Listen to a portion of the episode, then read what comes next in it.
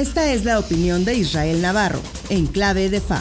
Con un siglo de edad muere Henry Kissinger, un diplomático cuyo nombre resuena con tanta fuerza y significado en la escena mundial como pocos. Nacido en Alemania y habiendo emigrado a Estados Unidos por la persecución a los judíos durante la Segunda Guerra Mundial, Don Heinz Alfred llegó a ser un rockstar de las relaciones internacionales en la década de 1970 y ahí les va por qué. Primero, por la negociación del fin de la guerra de Vietnam, un conflicto que había sumido a Estados Unidos en una crisis interna y dejado cicatrices profundas en la conciencia nacional. La habilidad de Kissinger para forjar acuerdos y establecer un diálogo con Vietnam del Norte contribuyó significativamente a la retirada de las tropas estadounidenses, lo que le valió el Premio Nobel de la Paz. Segundo, por su política de distensión con la Unión Soviética que redujo las tensiones de la Guerra Fría. Este enfoque pragmático permitió pavimentar el camino para acuerdos históricos como el Tratado de Limitación de Armas Estratégicas, lo cual fue un golazo olímpico porque en aquella época el miedo a los ataques nucleares era constante y sonante. Tercero, porque desempeñó un papel fundamental en la apertura de las relaciones diplomáticas entre Estados Unidos y la República Popular China a través de la llamada diplomacia del ping pong, lo cual logró haciendo acuerdos en secreto con el líder chino Mao Zedong. Al día de hoy se siente esta alteración en el equilibrio del poder geopolítico mundial, aunque también hay que reconocer que tuvo sus detractores por la falta de consideración de los derechos humanos en su doctrina de la Realpolitik, especialmente en casos como el apoyo a regímenes dictatoriales con tal de mantener a raya la influencia comunista en Occidente. Por ejemplo, en algunos documentos oficiales desclasificados revelan que Kissinger le dijo a Nixon que la elección del presidente socialista Salvador Allende de Chile era uno de los retos más serios jamás enfrentados en el hemisferio. Posteriormente, cuando Allende fue derrocado por Pinochet, según los documentos revelados, Kissinger habló por teléfono con el presidente Richard Nixon sobre el golpe militar afirmando que Estados Unidos no lo hizo, pero sí ayudó. Y así como esas historias debe haber decenas. Sin embargo, es innegable que su pragmatismo y su astucia diplomática dejaron una huella imborrable. Su capacidad para navegar por las aguas turbulentas de la política global y su contribución a la resolución de conflictos es el mayor legado de Henry Kissinger, uno de los estrategas más destacados del siglo XX. Descansa en paz. Yo soy Israel Navarro les recuerdo mi Twitter, arroba Navarro Israel. Nos escuchamos. A la próxima.